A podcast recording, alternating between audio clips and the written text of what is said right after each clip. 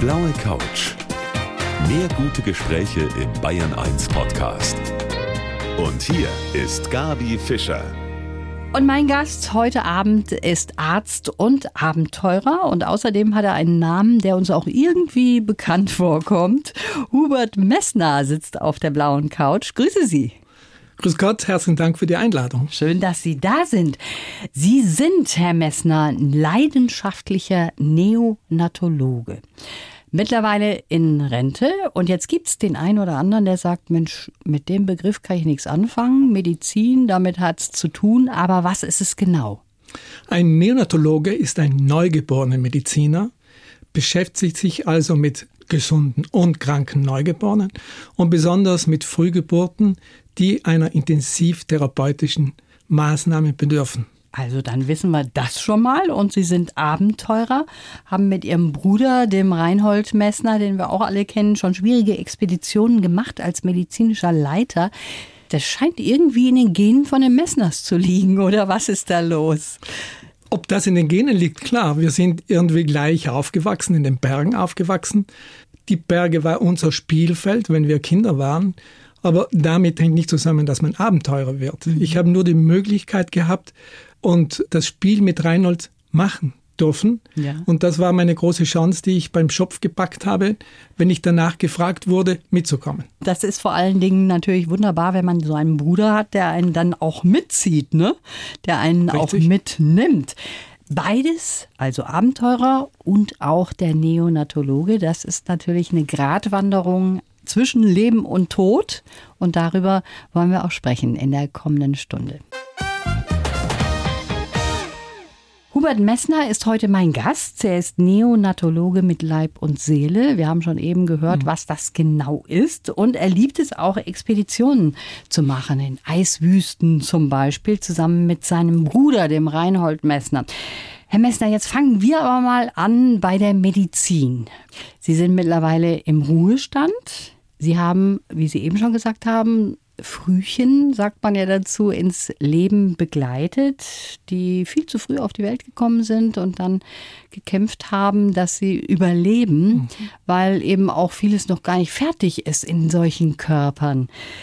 Die sind ja manchmal total winzig, nicht schwerer als eine große Banane, oder? Ein bisschen schwerer wie eine große Banane. Sagen wir wie ein halb Liter Milch im Endeffekt diese Frühchen, die ja immer über die letzten Jahrzehnte immer kleiner wurden. Wenn es noch vor Jahren die 28. Schwangerschaftswoche war, dann sind wir jetzt in der 22., 23. Schwangerschaftswoche. Und die sind dann wirklich nur eine Handvoll Leben. Die versuchen ins Leben zu gehen, große Kämpfer sind und unserer Hilfe bedürfen. Da hat sich unglaublich viel getan in der Neonatologie. Das muss man schon sagen. Früher war das ja unmöglich, dass jemand in der 22. Woche mhm. das Kind auf die Welt bringt und dass das dann auch überlebt. Also die Medizin hat da einen Riesenschritt gemacht. Ne? Die Neonatologie besonders hat einen Riesenschritt über die letzten 30, 40 Jahre gemacht. Und das war das Spannende in diesem Umfeld, in diesem medizinischen Bereich dort mitgestalten zu dürfen. Und wie gesagt, wir sind von den Kindern, die früher maximal Überlebenschancen mit einem Kilo hatten, runter auf 750 Gramm, dann auf 500 Gramm und jetzt sind wir bei 400 Gramm angelangt. Klar überleben diese Kinder an der untersten Grenze der Lebensfähigkeit nicht immer, beziehungsweise sie riskieren auch irgendwelche Beeinträchtigungen zu haben. Und unsere Aufgabe war nicht nur die Sterblichkeit zu senken von diesen Kindern, sondern auch eventuelle Beeinträchtigungen zurückzufahren. Und das ist uns sicherlich über die letzten Jahrzehnte gelungen. Mhm. Und Sie sind ja dann auch hautnah mit den Eltern zusammen. Die Eltern, die zunächst einmal froh sind, dass das Kind auf die Welt gekommen ist und dann aber gleich diese Angst haben müssen, überlebt dieses Kind auch. Das heißt also, Sie müssen da auch gleich psychologisch betreuen? Wir haben klarerweise auch Psychologen auf unserer Station, aber es ist richtig, du bist als Arzt nicht nur Arzt, sondern Psychologe, Seelsorger. Mhm. Du musst diese Ängste, diese Sorgen, diese Hilflosigkeit, diese Unsicherheit, die Eltern haben, klarerweise abfangen. Sie tun sich sehr schwer mit dem Gedanken, so ein Kind auch sterben kann. Und äh, es braucht wirklich viele, viele Gespräche. Aber das ist unser Hauptmittelpunkt unserer Arbeit, war das Kind und die Eltern in den Mittelpunkt zu setzen und sie um 360 Grad zu betreuen. Jetzt haben Sie einen Patienten, mit dem Sie ja nicht kommunizieren können, aber es ist da was. was da zwischen dem Arzt und dem Kind sich aufbaut? Kriegen Sie irgendwelche Signale von so einem Man Frühchen? spricht mit diesen Kindern. Man spricht mit diesen Kindern. Eltern lesen Geschichten, wir lassen Musik für diese Kinder laufen in ihren Brutkästen, in ihren Inkubatoren. Also wenn ich zu dem Kind herangehe, dann mache ich mich bemerkbar, dass das Kind nicht erschrickt. Man fährt über den Kopf und das Kind weiß, jetzt passiert was. Kinder kommunizieren, die kommunizieren nur über Gesichtsausdruck und über ihre Möglichkeit der Bewegungen. Ja. Ja, dass das so früh dann auch ist und dass so ein Frühchen dann auch was irgendwie erkennen lässt, eine Reaktion, das ist schon sehr spannend, ne? Das ist spannend, das ist auch das Interessante, das ist ja auch das Befriedigende. Also man merkt Kinder, besonders Kinder, die einen starken Lebenswillen haben. Die kommunizieren ganz anders wie Kinder, die schwach sind, unter Anführungszeichen. Schwach, weil sie einfach keinen großen Lebenswillen haben.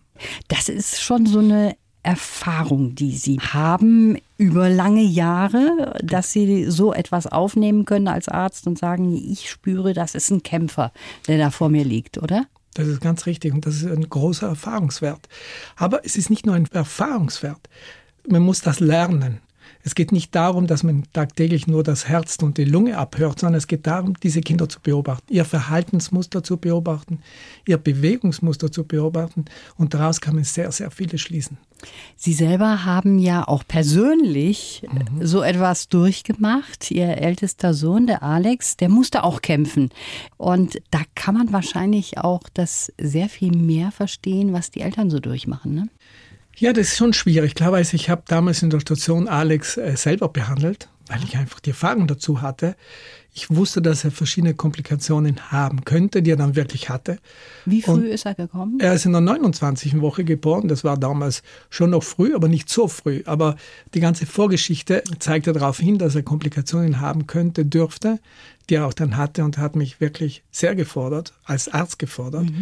Und ich war dann plötzlich in diesem Zwiespalt. Auf der einen Seite Arzt, auf der anderen Seite Vater eines Frühchen.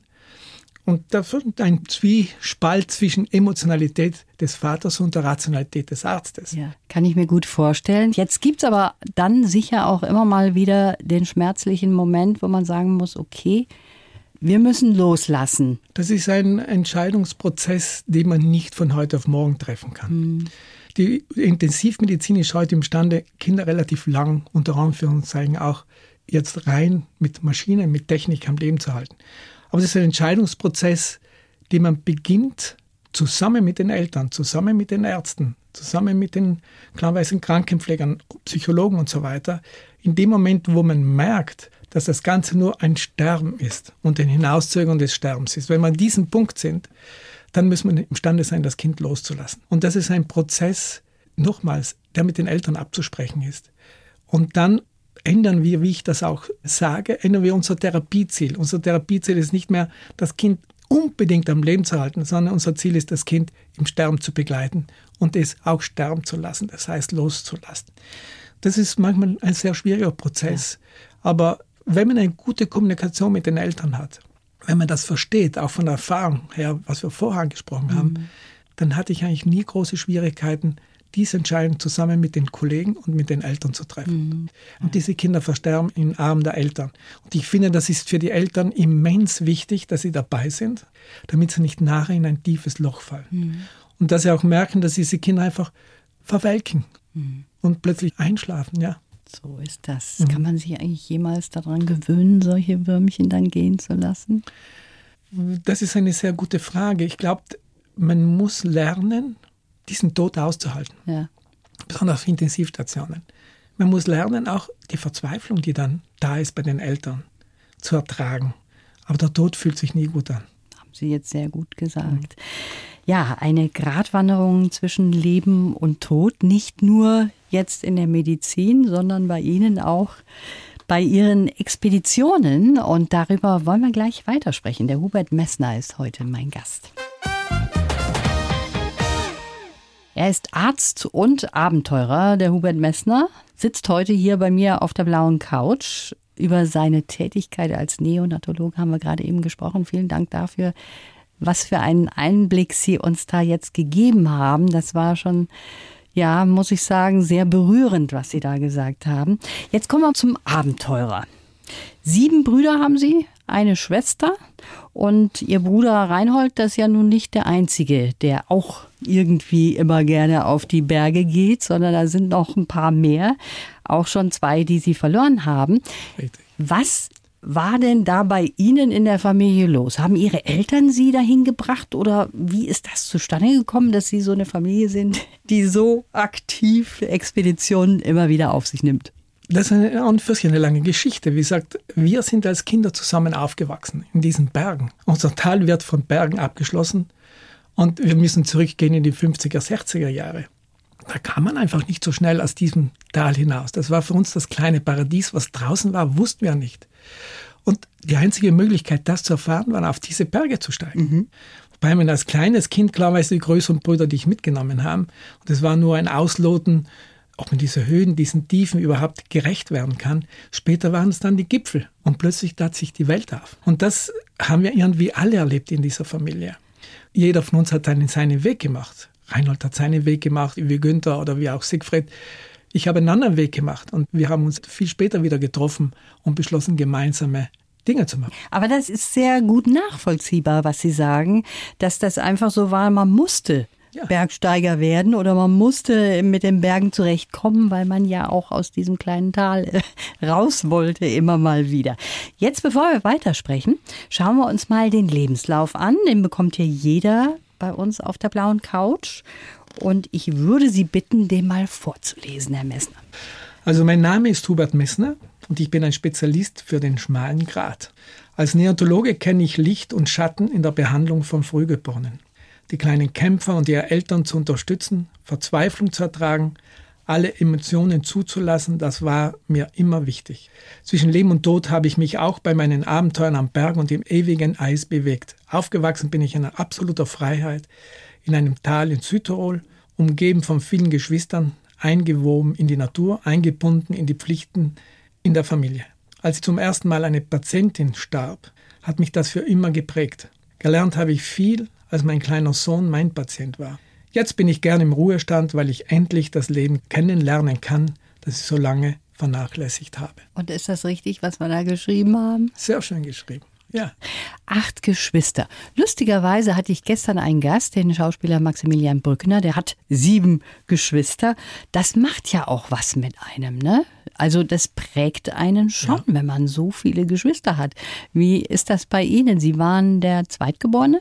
Nein, ich war der siebte. Also einer der kleineren. Genau, ich gehörte zu der Gruppe der Kleinen, ganz richtig. Ja. Wir waren eine verschworene Einheit. Wir, die drei Kleinen, wenn ich das so sagen darf, waren eine verschworene Einheit. Aber es ist schön, in einer so großen Familie aufzuwachsen.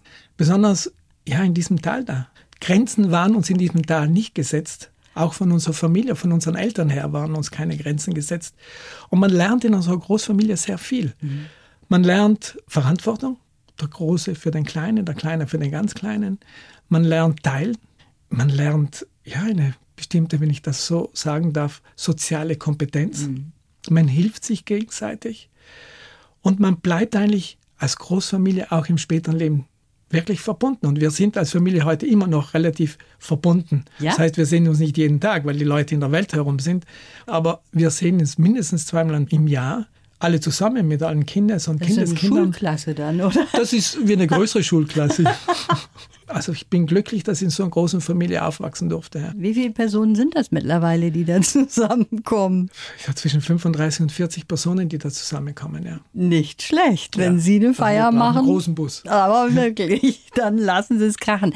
Jetzt ist eine Schwester dabei. Habt ihr jetzt alle als Buben auf die aufgepasst oder musste die sich auch durchsetzen gegen ihre Brüder? Ich denke, dass meine Schwester sich wirklich etwas durchsetzen musste. Mhm. Es war auch dieses Rollenverhalten in diesen Jahren. Wir waren draußen, aber meine Schwester musste zu Hause klarerweise der Mutter helfen. Sie war diejenige, die klarerweise uns die Sachen weggeräumt hat, während wir draußen im Wald, im Bach, wo immer auch uns vergnügt oder gespielt haben. Also altes Rollenklischee. Das war ein altes Rollenklischee, aber wir gehen zurück nochmals in die 50er, ja. 60er Jahren. Das war das Rollenklischee. Ja. Und ich glaube, dass sie als Mädchen sicher darunter etwas gelitten hat. Mhm. Aber sie hat sich schon, sie wusste sich schon auch durchzuboxen in späteren Jahren, das muss ich dazu sagen.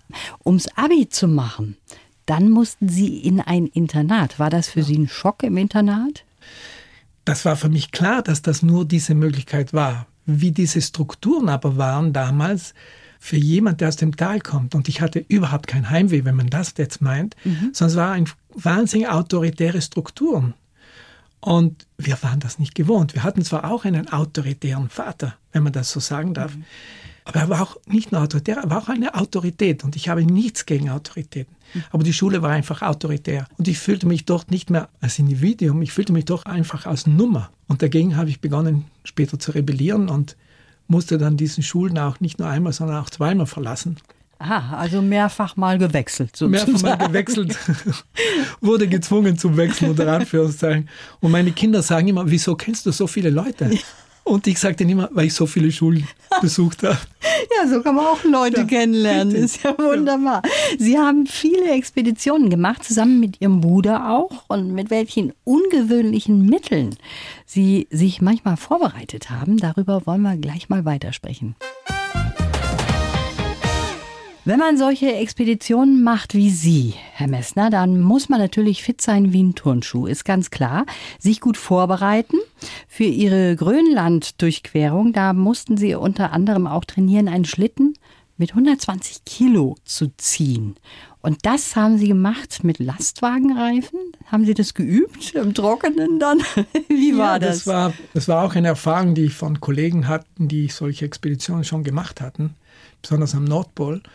Und wie lernt man einen Schnitten mit 120, 130 Kilo zu ziehen? Da benutzt man Muskeln, die man sonst nicht benutzt. Ich wusste, ich war ein relativ guter Sportler, in diesem Sinne sicher fit. Ich war ein Segler, beziehungsweise damals ein, ein Windsurfer. Aber wie trainiert man diese Muskeln, besonders die Rückenmuskulatur? Und da habe ich einfach dann, ich wohne in der Nähe eines Waldes mit sehr schönen Wegen, habe ich zwei große Lastwagenreifen immer hinter mir hergezogen. Das war hilfreich. Und das klarweise war mein Training, nur die Leute haben das nicht verstanden. Ja, Weil es hat, das ja, das ist jemand durchgeknallt, der zieht zwei Lastreifen durch den Wald einfach, durch die Waldwege. Aber es war sehr nützlich und hat mir wirklich sehr viel geholfen, diesen schweren Schlitten dann auch zu ziehen. Trainieren Sie viel? Ich trainiere immer noch, aber nicht mehr so wie früher, klar, weil ich einfach Verletzungen hatte, besonders die letzten zwei, drei Jahre, wird älter, mhm. meint immer noch 20 zu sein und äh, hatte Verletzungen, aber ich trainiere immer noch, ja, relativ regelmäßig. Das merkt man Ihnen auch an. Ja, und da gibt es noch viele andere Geschichten, die auch zusammenhängen mit Ihren Expeditionen. Darüber wollen wir gleich noch sprechen. Eine halbe Stunde haben wir noch. Hubert Messner ist heute mein Gast und er ist nicht nur mit Leib und Seele Arzt, sondern auch Abenteurer. Und ich habe so eine Liste von Expeditionen, die er so gemacht hat mit seinem Bruder Reinhold. Auch ein paar Punkte mal rausgenommen. Grönland-Durchquerung, Nordpol-Expedition, Mongolei-Durchquerung, Himalaya mehrfach. Das sind dann nur so einzelne Punkte. Und da ist dann immer der Reinhold auch dabei? Wir haben diese Expeditionen immer zu zweit gemacht. Mhm. Außer die letzte Expedition zum Nanga Parbat waren wir zu viert. Aber ansonsten haben wir beschlossen, das zusammen zu machen. Also nicht in großen Expeditionen, sondern zu zweit. Weil wir als Team gemerkt haben, dass wir wirklich gut funktionieren. Jeder seine Aufgabe hatte. Jeder sicher sich an diese Aufgaben auch ganz klar gehalten hat. Und wir wirklich auch durch diese klare Trennung von Aufgaben, die wir uns gegeben haben, durch gute Teamarbeit auch relativ viel Erfolg hatten. Ja. Aber das heißt auch, man muss sich ja doch sehr gut verstehen, wenn man nur zu zweit loszieht und alles nur unter zwei Personen halt aufteilt, auf zwei Schultern nimmt. Da muss man ein sehr gutes Verhältnis haben, sich sehr nahe sein. Ja, das ist richtig. Man muss ein sehr gutes Verhältnis haben, besonders die extremen Expeditionen. Ja. Aber man muss auch wissen, wie man kommuniziert. Und ich habe mit Reinhold über die Jahre nach der Geschichte, wo unser Bruder Günther verloren hat, unter Anführungszeichen, bis Günther abgestürzt ist, war jahrelang so ein bisschen Stillstand da. Also äh, man hat wenig geredet. Aber wir haben uns dann gefunden und besonders wenn ich dann mein Studium fertig hatte und nicht mehr so in meiner sportlichen Tätigkeit war, habe ich mit Reinhold begonnen zu trainieren. Mhm. Er hatte auch Probleme gehabt mit den Zähnen und so weiter. Und wir haben uns wirklich dann wieder gefunden. Mhm. Und wir haben gelernt, auf Augenhöhe zu kommunizieren. Und mhm. das ist einfach wichtig. Das heißt, jeder nimmt den anderen ernst in dem, was er macht. Wo Sie gerade diese Geschichte schon angesprochen haben von dem Günther. Der Reinhold war auf Expedition mit dem Günther und Dann ist Günther abgestürzt, Reinhold war dabei und man wusste jetzt gar nicht so richtig, was ist denn da eigentlich passiert. Ne? Das war so ein dunkler Fleck, würde ich mal sagen. Das ist passiert vor 50 Jahren und Sie sind dann nochmal, 2000 ja. war das, mit dem Reinhold da hoch. 30 Jahre nach diesem Unglück, ja. das sicherlich, wie Sie richtigerweise sagen, für uns als Familie relativ schwierig war. Mhm. Wir haben das nicht verstanden, wie das passieren kann. Ja. Aber dafür gibt es viele Gründe. Wir haben ja keine Ahnung, wie diese Berge ausschauen. Nach 30 Jahren sind wir zurück, einfach in diese Wand, nicht in die Südwand, sondern in die Nordwand auf der anderen Seite.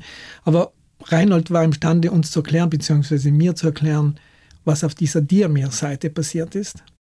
Und es war mir vollkommen klar, wenn ich dort war, unter dieser großen Wand, wenn man gesehen hat, welche Lawinen da Tag und Nacht heruntersausen, dass das einfach ein Spiel auf Leben und Tod war und Reinhold nur großes Glück hatte, aus dieser Situation herauszukommen. Aber ich habe auch verstanden, dass es in diesen großen Bergen man sich verlieren kann. Mhm. Und wir haben dort beschlossen, dass die ganze Familie zurückkehrt zu diesem Berg. Und wir haben als Familie, als Großfamilie diesen Berg umrundet. Und dort konnte die Familie dann endgültig von ihrem Bruder mhm. Abschied nehmen. Und das, glaube ich, war etwas ganz, ganz Wichtiges für diese Familie. Sie haben da einen Unterschenkelknochen gefunden? Wir haben dort einen Unterschenkelknochen gefunden im Jahr 2000. Und Reinhold sagt, er kann nur von Günther sein oder er kann von einem pakistanischen Offizier sein, der diese Wand auch versucht hat. Also der Reinhold hat sie dorthin geführt an den Platz und das, das war ist, Zufall. Das war Zufall. Wir haben in einer Linse, Kameralinse, so einen grünen Fetzen gesehen und sind Richtung dieses grünen Fetzen gegangen. Das war ein Zufall. Und dort war in, neben diesem grünen Fetzen ein Unterschenkelknochen. Ich habe dann dann ein steriles Tuch gelegt, haben mit nach Hause genommen und wir haben eigentlich nicht mehr besonders daran gedacht. Reinhold kam zwei Jahre später zurück mit einer Gruppe. Genau wieder über den Marzeno-Peak ist er in die Diameerwand gekommen und dort haben sie einen Schuh gefunden. Genau wo wir diesen Knochen gefunden haben, haben sie dann einen Schuh gefunden. Und der Schuh war Günthers Schuh. Und dann sind wir zurück und haben diesen Knochen genetisch untersuchen lassen. Klarweise Rainer hat sich untersuchen lassen, ich habe mich untersuchen lassen als Gegenprobe und den Knochen. Und es wurde zu 99,9 Prozent nachgewiesen, dass es der Knochen von Günther ist. Ja. Und dann war auch klar, was Reinhold immer gesagt hat. Er ist am Fuß dieser Diamant unter eine Lawine gekommen und der Gletscher hat in diesen 30 Jahren einfach herausgespült. Das war sicherlich einige Kilometer vom Wandfuß weg. Unglaublich, diese Geschichte ist ja irre, wie das ja, wieder zusammenpasst. Dann diese Aber für Reinhold wichtig, für uns als Familie wichtig, ja. weil er damit auch diese ganzen Verschwörungstheorien, die da geherrscht haben und diese Anschuldigungen, die er jahrelang ausgestanden hat und ich weiß, wie, wie er darunter gelitten hat und mhm. heute noch darunter leidet, er nachweisen konnte, dass er nicht ihn auf dem Gipfel oder wo auch immer gelassen hat, sondern dass er unten am Wandfuß mhm. unter eine Lawine gekommen ist, von denen ich hunderte gesehen habe. Ja. Also, das ist schon spannend. Ich könnte jetzt Stunden noch weiter diese ja. Geschichten hören. Das ist irre, was Sie so zu erzählen haben. Aber wir wollen gleich noch darüber sprechen, was Sie im Moment so machen. Wir haben ja schon gehört, Sie sind im Ruhestand. Ruhestand passt jetzt so überhaupt nicht zu Ihnen. Wie sich der so gestaltet, darüber wollen wir gleich noch sprechen hier auf der blauen Couch. Sein Buch heißt Der schmale Grat, Untertitel als Arzt und Abenteurer zwischen Leben und Tod. Hubert Messner sitzt hier bei mir auf der blauen Couch und über beide Seiten haben wir jetzt schon ein bisschen gesprochen, obwohl ich da schon noch viel länger drüber sprechen könnte. Sie sind im Ruhestand, Wobei ich sagen muss, mit Ihnen im Zusammenhang dieses Wort Ruhestand zu hören, ist wirklich sehr, sehr komisch. Und komisch ist auch dieses Jahr 2020 mit Covid-19. Und deshalb ist das auch gar nicht so ein richtiger Ruhestand. Sie haben zum Beispiel auch in Ihrem ehemaligen Krankenhaus Covid-Patienten betreut. Das war für Sie was ganz Neues, weil das sind ja ältere Personen. Bisher haben Sie eigentlich nur mit Frühchen und Babys gearbeitet, ne? Ist richtig, aber die sind relativ ähnlich. Ich habe gemerkt, dass diese älteren Personen, und es waren wirklich hauptsächlich ältere Personen, 75, 80 plus, die wir auf unserer Covid-Station hatten, in der ich beschlossen habe, zurückzugehen zu arbeiten, weil einfach Ärzte fehlten, Schwestern mhm. fehlten und es wirklich jede Hand brauchte. Und habe aber festgestellt, dass sehr viele Ähnlichkeiten sind. Schon rein, was wir vorher besprochen haben, von der Kommunikation her, wir hatten klarerweise demente Leute, Leute mit Alzheimer, Leute mit schweren Erkrankungen und mhm. chronischen Erkrankungen. Es war für diese Leute auch schwierig. Wir waren ja alle verkleidet wie die Marsmänner und sie selber hatten ja auch eine Maske. Mhm. Und man hat dann gemerkt, dass alte Leute die gar nicht mehr zuhören, weil sie deine Lippen nicht gesehen haben, deine Augen gerade gesehen hat durch diese Maßkleidung unter Anführungszeichen. Und mir kam es wirklich vor, als wäre ich wieder auf der Neugeborenen-Intensivstation und lernen muss, wie diese Leute kommunizieren. Ja. In ihrer Hilflosigkeit, weil sie waren hilflos. Sie waren irgendwie verloren in dieser Krankheit, herausgerissen aus ihrem Umfeld. Und ich glaube, das war das Schlimmste. Auf der anderen Seite haben sie unserer Behandlung bedarf. Mhm. Aber wie gesagt, ich habe dort auch gelernt, mit diesen Leuten zu kommunizieren, ja. Mhm. diesen haben, alten Leuten. Es hat ja, Spaß gemacht. Hat Spaß gemacht. Ja. Unter den gegebenen Umständen, ja. Umständen, ist klar. Jetzt haben Sie gerade schon die Maske angesprochen. Das ist ja für Sie eigentlich Berufskleidung gewesen. Und dann gibt es da Menschen, die sich über solche Stoff- oder Papierfetzen aufregen, weil sie damit rumlaufen müssen jetzt mal. Haben Sie Verständnis für diejenigen, die das ablehnen? Ich habe kein Verständnis dafür. Es ist erstens Schutz für mich selber, aber zweitens Schutz für die Allgemeinheit und Schutz besonders für unsere ältere Generation. Ja. Auch wenn es zurzeit in diesen Sommermonaten besonders die jüngeren Leute trifft. Und das ist auch für mich verständlich. Sie wollten raus, sie wollten wieder frei sein, unter Anführungszeichen. Ich finde zwar, wenn ich eine Maske trage, bin ich gleich frei wie vorher und wie nachher. Ich habe wenig Verständnis dafür und man kann nur immer appellieren, auch jetzt der Herbst, der wieder ins Land kommt, dass die Leute diese Masken tragen müssen, besonders wenn sie nicht alleine sind, wenn sie in den Gassen laufen, wenn sie in Geschäfte sind, wenn sie im Restaurant gehen. Wenn man den Abstand bewahrt, die Hygiene bewahrt, die Hände sich wäscht und so weiter, dann kann man sie auch ablegen. Aber die Maske ist für mich keine Einschränkung meiner Freiheit und das ist etwas, was ich nicht verstehe. Jetzt haben wir schon so viel, oder ich habe jetzt öfters schon das Wort Ruhestand gebraucht. In Zusammenhang mit Ihnen fällt mir das wirklich schwer, muss ich sagen, wenn ich Sie so da sitzen sehe. Aber wir haben es gerade eben im Lebenslauf gehört. Da haben Sie gesagt, jetzt möchte ich mal im Ruhestand Sachen machen, die ich vorher nicht machen konnte. Welche Sachen sind denn das? Es sind einfach Sachen, dass ich wieder mehr Zeit für meine Familie haben wollte. Ich hatte wirklich wenig Zeit. Ich hatte so viele Angebote, wenn ich in meinen Ruhestand gegangen bin, auch äh, politisch mich einzubringen. Im Gesundheitswesen hat man mir verschiedene Posten angeboten. Das war ein Grund mehr zu sagen, liebe Herren, ich möchte das Leben draußen wieder kennenlernen. Eine Arbeit auf Intensivmedizin ist sehr intensiv. Also mhm. wenn man sich damit beschäftigt, das ist nicht die Arbeit, man ist ja viel weg für Vorträge, für Weiterbildungen und so weiter. Und ich war viel weg. Wollte, dass die Familie wieder da sein, mehr auch für meine Frau ich wollte aber auch einfach was anderes machen, mit den Händen wieder was machen. Was ja. denn zum Beispiel? Ich gehe jetzt regelmäßig wieder auf dem Bergbauernhof arbeiten, Aha. besonders in den Sommermonaten helfe ich dort, weil diese Bergbauern äh, einfach Hilfe brauchen. Mhm.